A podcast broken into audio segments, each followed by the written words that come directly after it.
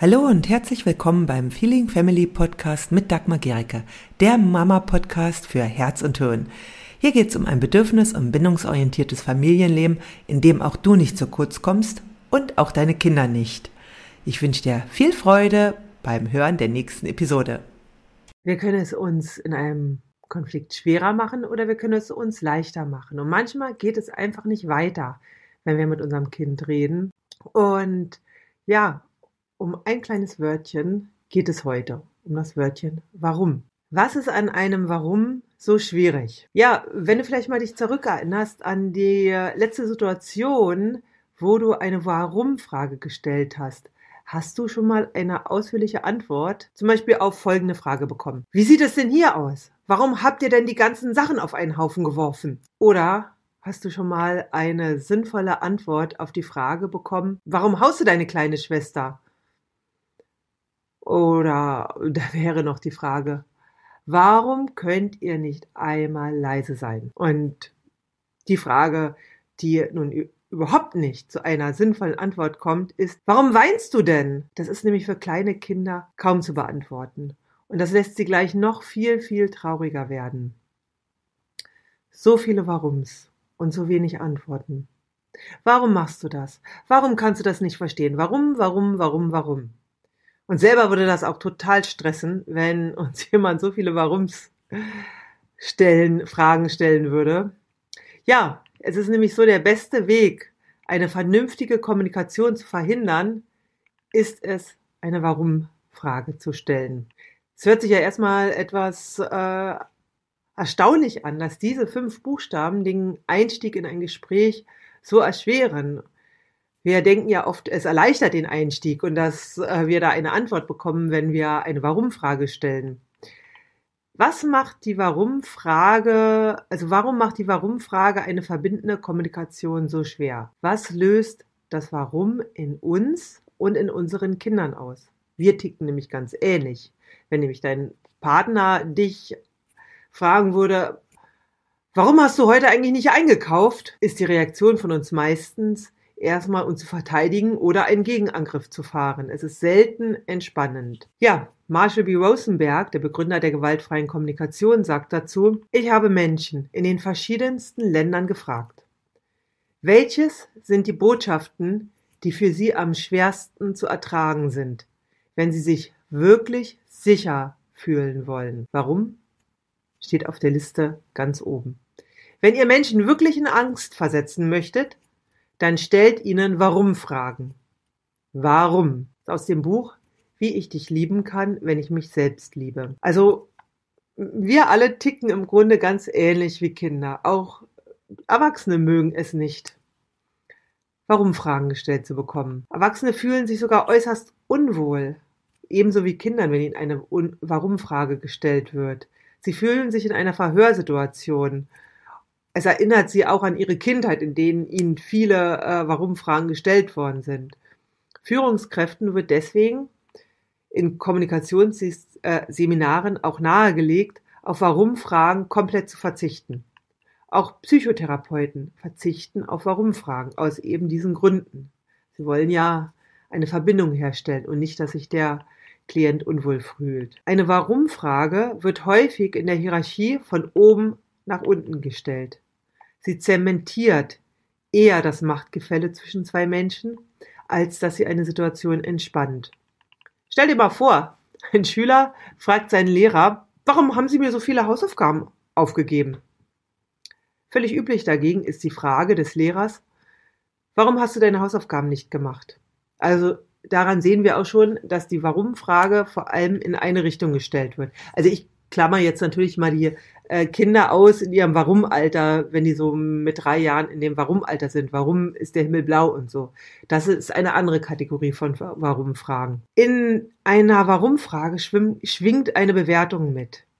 Warum seid ihr so laut? Oder warum ist es hier so unordentlich? Warum bist du zu spät? Und kein Mensch, keiner, ob ein Erwachsener oder ein Kind, wird gerne bewertet. Niemand wird gerne verhört. Das, was wir uns wünschen, ist eine Klärung, also eine Klärung des Konfliktes, die wir ja, wenn wir eine Warum-Frage stellen, die erhoffen wir ja, die wird so eher verhindert. Also es führt nicht dazu, dass wir jetzt wirklich Informationen bekommen, die uns weiterhelfen, sondern es führt dazu, dass das Gegenüber, ob Erwachsene oder Kind, sich verspannt. Kinder können auch nicht analysieren, wie es zu einem Konflikt kam. Das ist einfach noch nicht in ihren Fähigkeiten. Deswegen sind Warum-Fragen auch ziemlich sinnlos bei Kindern. Sie brauchen für die Begleitung eines Konfliktes unsere Hilfe. Denn was bei einer Warum-Frage völlig fehlt, ist Empathie. Das Warum urteilt, es untersucht, verhört, sagt, es ist falsch, was du tust. Erwachsene reagieren auf solche Fragen genervt oder aggressiv. Beobachte dich mal selbst dabei, wenn dir jemand eine Warum-Frage stellt oder wenn dein Partner eine stellt oder auch wenn du eine stellst, wie dann dein Gegenüber reagiert. Kinder antworten einsilbig oder ebenfalls aggressiv. Allen gemeinsam ist, dass eine Warum-Frage Unwohlsein hervorruft. Und wir wollen ja eine Verbindung schaffen zu unserem Kind. Da ist ein Unwohlsein nicht der richtige Weg. Ziemlich selten wird bei einer Warum-Frage ein Kind erläutern, wie es zu der Situation gekommen ist. Es antwortet eher so, wir sind gar nicht laut. Oder weil sie mich an den Haaren gezogen hat auf die Frage, ähm, warum haust du deine Schwester? Oder es antwortet ganz einfach, weiß ich nicht. Oder keine Ahnung.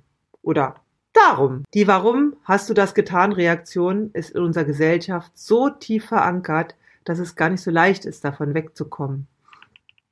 Wir haben es selbst oft genug als Kinder gehört. Mir rutscht es manchmal auch noch raus, wenn meine Kinder ein Verhalten zeigen, das für mich schwierig ist. Zum Glück passiert mir das allerdings nur noch sehr selten. Aber wenn, stelle ich erneut die Sinnlosigkeit dieser Frage fest. Allein durch die Reaktion meiner Kinder, die dann wieder bestätigt, äh, wie sinnlos diese Frage ist. Denn es ist lediglich ein Ventil für meinen Ärger in der Situation. Also ich merke, ich spüre äh, Ärger oder äh, auch andere Gefühle und stelle dann diese Frage. Aber sie stellt keine Verbindung zu meinen Kindern her. Und mein Wunsch ist ja, in eine Verbindung mit meinen Kindern zu kommen. Wenn ich das dann merke, schalte ich bewusst um und wähle Worte, bei denen sich meine Kinder öffnen können. Also da habe ich ja auch ähm, in einem anderen Artikel auf meinem Blog drüber geschrieben. Kann ich gerne dann auch mal ähm, verlinken noch. Ja, und äh, was also kannst du sagen, wenn du ein Verhalten mit dem einem Verhalten deines Kindes ein Problem hast und das klären möchtest?